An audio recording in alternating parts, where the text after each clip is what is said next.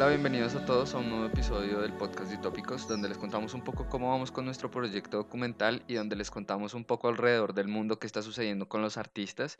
El día de hoy traemos una invitada desde Lima, Perú. Ella se llama Adriana Villafuerte. Ella es eh, estudiante de artes escénicas. Hola Adriana, ¿cómo estás? Hola, ¿qué tal? Bueno Adriana, la primera pregunta que le solemos hacer a casi todos nuestros invitados, ¿cómo te lleva esta cuarentena? Uf, pues con altos y bajos, eh, tratando de, de estar lo más tranquila posible y de, digamos, esperar, eh, esperar que las cosas eh, pasen, ¿no? Tratar de, de no perder la cabeza. Bueno, cuéntale un poco a las personas que te están escuchando eh, quién eres, qué haces, a qué te dedicas en estos momentos. Ya, yo soy estudiante de creación y producción escénica de la Católica y bueno, ahora ahorita mismo eh, tuve que dejar la universidad por cuestiones económicas, eh, pero igual me encuentro eh, creando, escribiendo particularmente a partir de, de, cosas muy, muy, muy propias, muy íntimas, especialmente con como esto de la cuarentena, eh, lo que ha provocado en mí es como tratar de reconectarme conmigo, entonces he comenzado a crear a partir de, de cosas de muy adentro, y bueno, cuidando a mi abuela. Qué bonito que estés cuidando a tu abuela, es súper importante en estos tiempos. Y nos cuentas que eres escritora y productora, eh, acerca de qué te gusta escribir. Bueno, ahora mismo estoy escribiendo sobre la culpa, porque es algo que me di cuenta, está como muy arraigado en mí, muy presente en mí, muy... es algo que, que dirige muchas cosas, que ha dirigido muchas cosas en mi vida, el sentimiento de culpa, y es lo que estoy explorando ahora, ¿no? Aparte con esto de la autoficción. Eh, y está siendo como interesante, también chocante, porque son cosas, fibras que normalmente, que no había tocado antes, y ahora está siendo como, como esta, digamos, especie de revelación de qué es lo que realmente me está pasando. O sea que en estos momentos estás abordando desde una perspectiva como muy íntima y personal, que es acerca de tú cómo eh, te enfrentas a la culpa, eh, cómo la sientes, o acerca de qué puntos exactamente sobre esto? Es la culpa, claro, como yo con, mis, con los sentimientos de culpa que se me formaron por eh, mi formación como, como persona, como niña, hasta ser adulta, cómo esas cosas han eh, marcado la forma en la que he tomado decisiones importantes en mi vida, la forma en la que me relaciono con otras personas también. Esa también está siendo otro punto importante, especialmente mi relación con los hombres. Cómo la culpa ha como eh, moldeado eh, eh la forma en la que yo eh, me comporto. Bueno, y entonces estaba, me estabas contando eh, acerca de la culpa y de un poco las partes personales que estabas tocando. Pero a ti como Sí. artista, como productora, como escritora, ¿qué te mueve para escribir? Uf, qué pregunta tan... No lo sé. De hecho, o sea, siempre he escrito ya, desde chiquita, pero supongo que es esa como necesidad de decir las cosas, ¿no? Lo hago casi como, como, como una necesidad, como, como, no sé, comer, no sé. Se me hace como realmente indispensable. Creo que, claro, he encontrado en escribir la forma en la que mejor, en la que me siento más cómoda. Es una historia medio interesante, medio, medio graciosa también porque yo tenía, yo tenía 14 años cuando, cuando estaba en la secundaria, había un chico que me gustaba muchísimo y ese chico quería ser actor, yo no entendía qué, qué onda es eso. Yo en ese momento quería hacer otra cosa, quería ser chef. Y, y ese chico quería ser actor y yo dije, yo jamás he participado en ninguna actuación de cole, jamás he hecho nada. A lo mucho había escrito un par de cosas para algunas cositas del colegio, pero nunca había participado activamente. Entonces, por acercarme a ese chico, me termino metiendo en, en teatro, en la obra del colegio, luego sigo como metiéndole ahí, me siento muy bien haciéndolo. Y al final no pasó nada con el chico, pero me quedé con el teatro. Ahí fue cuando lo descubrí y, y después, cuando ya tomé mi primer taller y qué sé yo, fue tan bonita la sensación de después de hacerlo que, que dije, nada, quiero hacer esto, quiero hacer esto toda mi vida. ¿Y el chico sí te prestó atención? No, no, nunca me prestó atención, nunca me prestó atención, este, o sea, fuimos amigos, pero nada más. Y, y no sé si él lo sabe, no sé si él sabe que, que realmente causó esto en mí. Bueno, y entonces, Adriana, cuéntanos, digamos, cómo te está afectando ahorita la cuarentena y todo con tu obra. Me está ayudando porque siento que en ninguna otra circunstancia, o quizás sí, ¿no? Pero digo, eh, pero hubiera sido más difícil para mí conectarme de la forma en la que me estoy conectando ahora. Obviamente está siendo como un poco a la fuerza, ¿no? Porque, bueno, ¿qué me queda que, conecte, que hablar conmigo misma si es que no puedo hablar con, con más gente? Pero es como, me está ayudando a, a seguir buscando, ¿no? Porque yo soy muy de, hago una cosa, luego me distraigo con otra, se me ocurre otra, me, eh, de esas personas, ¿no? Que no termina de hacer como los proyectos y empieza un montón y luego al final no termina nada, o termina uno y tiene 20.000 comenzados. Y claro, me está ayudando a, a, seguir, a seguir encontrando cosas, a seguir buscando cosas, a seguir preguntándome cosas, a tener tiempo para, para, para descubrir más. ¿Cómo están manejando allá en Perú la situación de la pandemia? Pues estamos en cuarentena hace ya más de 45 días, creo. Comenzó el 18 de marzo ¿sí? 16, 18 16, no me acuerdo. Se supone que termina el domingo, este domingo, Día de la Madre, pero como vemos la cosa, lo más probable es que la extiendan o algo por el estilo, porque seguimos subiendo, la, la, el pico sigue subiendo, ya vamos a llegar a los 70.000, creo, 70.000 infectados, porque yo no estoy viendo las noticias tan seguido porque ya no puedo, ya no quiero. Sí, claro, todos los días algo nuevo malo aparece. Forzarnos a, a, todos a vernos las caras y eso creo que está provocando un montón de choques entre personas, ¿no? Yo no sé cuántas veces me he peleado acá o cuántas veces me he peleado con mamá. No vivo con ella, creo que felizmente que no vivo con ella, porque, porque, porque claro, es, esto, esto eh, potencia las energías, creo, ¿no? porque todo se acumula y se acumula y se acumula y, y, cuando explotas, explotas con la primera persona que te encuentras. Sí, claro, y como son un montón de frustraciones todas juntas. Sí, es... brutal. Me ha pasado que he ido a comprar a la tienda, a la bodega, y me he peleado con una persona que, que estaba ahí, o sea, nos hemos peleado por una tontería, las dos, así como a, peleando, una señora desconocida, yo entrando, ella diciéndome por qué te adelantas, y yo diciéndole no me estoy adelantando, pero ¿cómo es tan pequeña? Que en una situación normal no le prestaría atención, ah, perdón señora, no se preocupe, pero como estamos ahorita sí, es como todo estamos, ah, ¿qué me estás diciendo? ¿Y qué medidas está tomando el gobierno frente a, a la cultura ya en, en, en, en, Perú? Nosotros, digamos, acá en Colombia hemos tenido la fortuna de que existen ciertos estímulos para promover creación de contenidos y bueno, uh -huh. tratan de, de sobrevivir, aunque obviamente los esfuerzos del gobierno son muy pequeños para la cantidad de personas que eh, estamos como al pendiente y viviendo de un poco hacer esto. Allá en Perú, ¿cómo se está manejando esa movida? Pues hasta ahora el Ministerio de Cultura ni nadie ha dado algún tipo de certeza o de luz o de lo que sea a los artistas. Hasta ahora no han dicho nada. Todos estamos en, un, con un montón de incertidumbre, ¿no? Claro, y sí, ahí están los estímulos económicos de, del Ministerio de Cultura, están las iniciativas de siempre, pero claro, hay muchas de esas que no van a poder seguir por, por y la imposibilidad de, de, de verse, eh, yo creo. Entonces, no hay, digamos, el esfuerzo que debería hacer el Estado por, por tratar de calmar a las personas que somos parte de, de, esto, no, no, se está haciendo, creo. No, no, se está haciendo. Es como, como si fuéramos el último vagón del, del tren, una cosa así. Así sí. lo siento.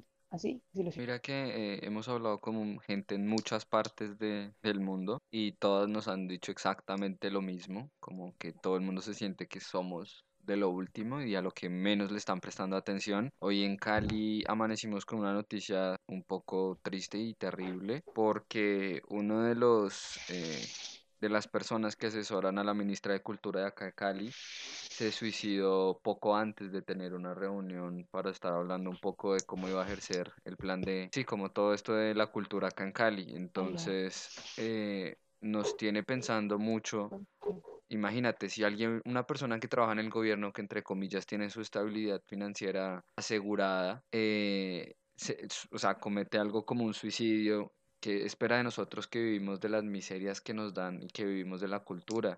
Allá en, en Lima, no sé qué tan fuerte es vivir del arte. Cuéntame un poco eso, cómo es que ustedes viven. Pues el sector es súper precario, en verdad es súper precario, todos trabajamos en informalidad, no, no existe el, el apoyo que debería a un sector tan importante. No hay esfuerzos por ni siquiera, no sé, empadronar a la gente, saber cuántos son, saber quién, quiénes son los que se dedican a esto, quiénes son los que se dedican a otro. Por hacer cosas tan básicas como una estadística, no se esfuerzan ni siquiera. Entonces, sí, es casi lo mismo. Vivimos de las miserias, en verdad. Vivimos en un sector precario, vivimos sobreviviendo, en verdad. Aunque obviamente no parece en ciertas, en ciertos, de cierto modo no parece porque, porque claro, hay grandes producciones, hay, hay teatro que tiene más presupuesto, eh, hay conciertos, pero, pero a la hora de la hora,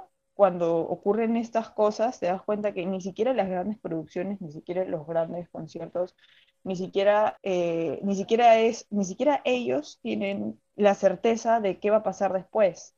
Entonces, claro, la diferencia entre, entre ellos y, y, los que son más independientes es que, claro, ellos pueden tener algún tipo de fondo o qué sé yo, porque son grupos más grandes, pero siguen estando, o sea, al final todos estamos en el mismo, en el mismo barco de, incertidumbre y de dejadez. Ayer estaba hablando la vicepresidenta de acá de Colombia y ella decía que eh, todas las personas lo único que estaban haciendo era esperar a que el Estado hiciera algo por ellos. Allá en Lima, por lo que entiendo, también están esperando un poco que el gobierno los auxilie los... Sí, les, dé alguna razón. Pero yo me estaba preguntando esta mañana por qué nosotros los latinoamericanos siempre le estábamos exigiendo al gobierno.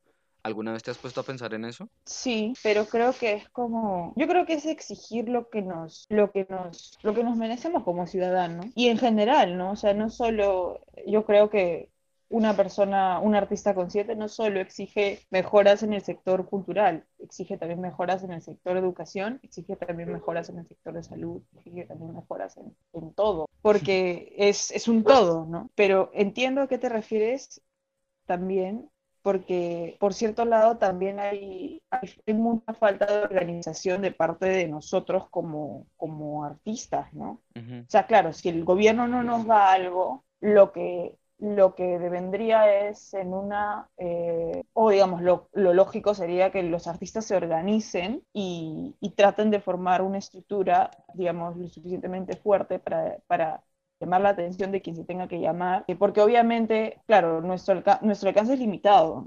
Hay cosas que sí, en verdad, le competen al Estado, pero eh, para comenzar creo que sería lo que nos competiría, ¿no? Comenzar a, a organizarnos de forma independiente, sin, sin, sin solo, dejar de solo reclamar de solo reclamar eh, como individuos, uni, unirse para exigir como, como sector, creo, ¿no? Aquí hay agremiaciones individuales, digamos, está la agremiación de los actores, la agremiación de los teatreros, la, la, la agremiación de los cineastas, pero sí, todos uh -huh. trabajan como muy por su lado y tiran por sus intereses y todavía no existe esa comunión sí. que se debería generar. Volviendo un poco a algo un poco más personal eh, y acerca de lo que te gusta escribir, Cuéntanos un poco cuál ha sido como la historia que más te ha gustado eh, plasmar en papel o en una obra. En verdad, justo hace poco, hace no mucho, tuve una crisis en la que, hace unos meses fue, en la que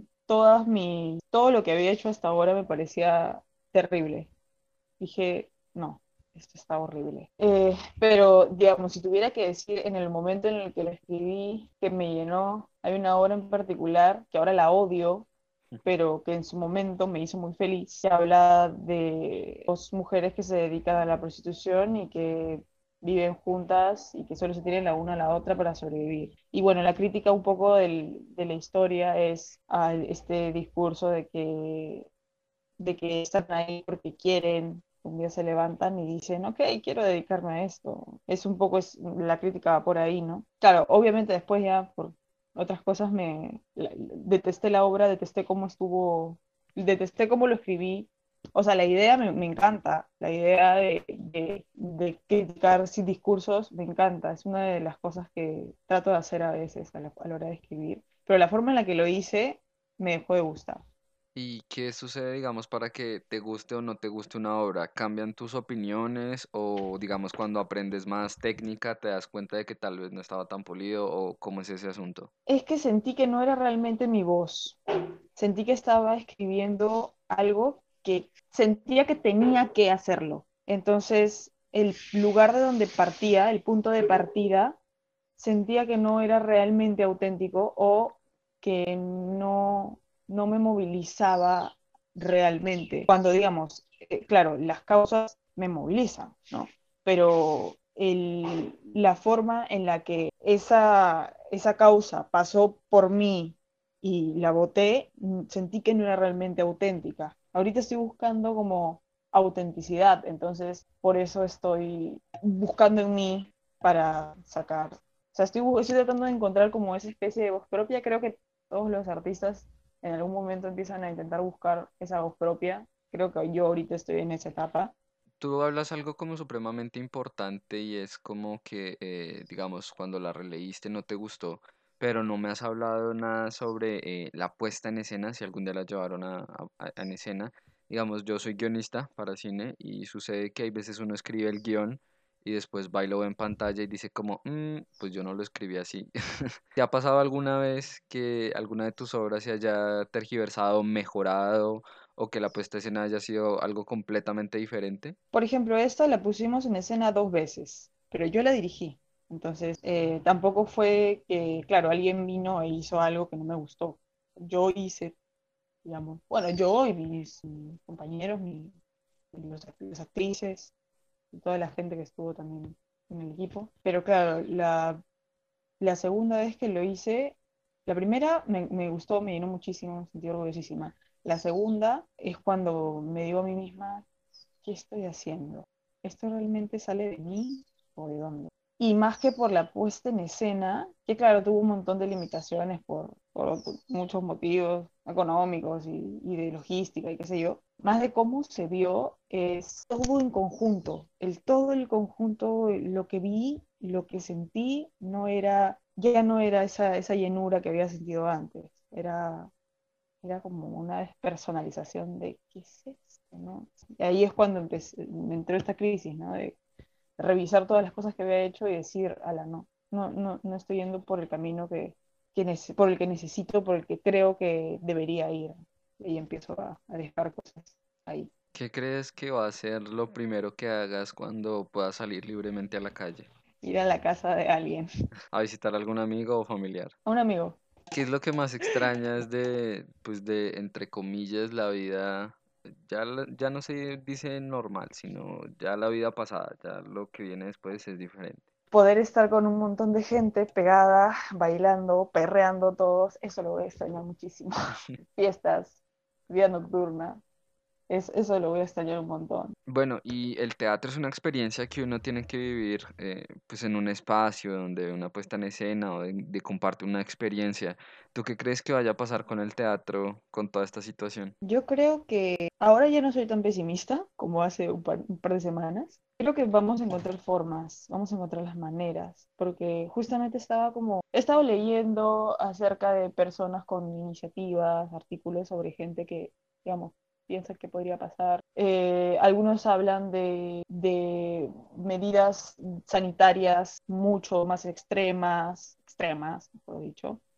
Otros hablan de una reestructuración, cómo se ve, cómo se va a ir a ver teatro, digamos, en un sentido como espacial, que permita, o que, o que mejor dicho, que no permita que la gente se, se junte mucho. Pero creo que por ahí va, ese va a ser el camino, ¿no? Encontrar la forma para, para poder seguir, pero adaptándonos, ¿no? Nosotros, digamos, empezamos este proyecto, pues, obvio, sin ánimo de lucrarnos. Primero fue como una eh, experiencia personal y de cuestionarnos acerca de por qué alguien quería vivir del arte. Y a medida que se ha ido transformando, ha em- empezado como a, a- a tomar un sentido que nosotros ni siquiera lo, lo imaginábamos. Y ahora afuera hay muchas personas como tú, gracias por contarnos tu historia y compartirnos esto que quiere contar un poco de, así sea un pedacito de lo que están viviendo y de lo que están experimentando y eso eh, ha, ha resultado más importante de lo que nosotros pudiéramos haber pensado. Y así sea pasito a pasito, ahí estamos construyendo algo importante, así sea un registro de documento para la situación y para la memoria histórica. Eh, gracias Adriana por regalarnos tu tiempo y por contactarnos y por regalarnos esa maravilloso eh, reflexión que nos has dado como acerca de tantas cosas. Y No, eh, gracias a ustedes. ya como por última pregunta, eres la primera persona a la que se la voy a hacer. Eh, siempre la vamos cambiando. Cada seis o cinco personas vamos cambiando la última pregunta de las entrevistas. Entonces, esta es- tú eres la primera. Vamos a ver cómo resulta. Y es algo que te dirías a ti misma del futuro, Futuro lejano, cercano. la que prefieras. A tu yo de 25 o a tu yo de 35. Wow. No sea tan pesimista y que no me hunda en, en malos pensamientos y que siga creando. Si estamos en pandemia o no. Muchas gracias, Adriana, nuevamente por regalarnos tu tiempo y tu espacio y tu interés. Esperamos que todas las personas que hayan escuchado este podcast eh, lo disfruten y compartan. Eh, ¿quieres promocionar tus redes sociales para que te puedan encontrar? No, no tengo redes sociales así como públicas. Vale.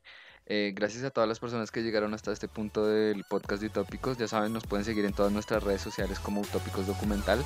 Y nos vemos en un próximo episodio. Muchas gracias. Hasta luego.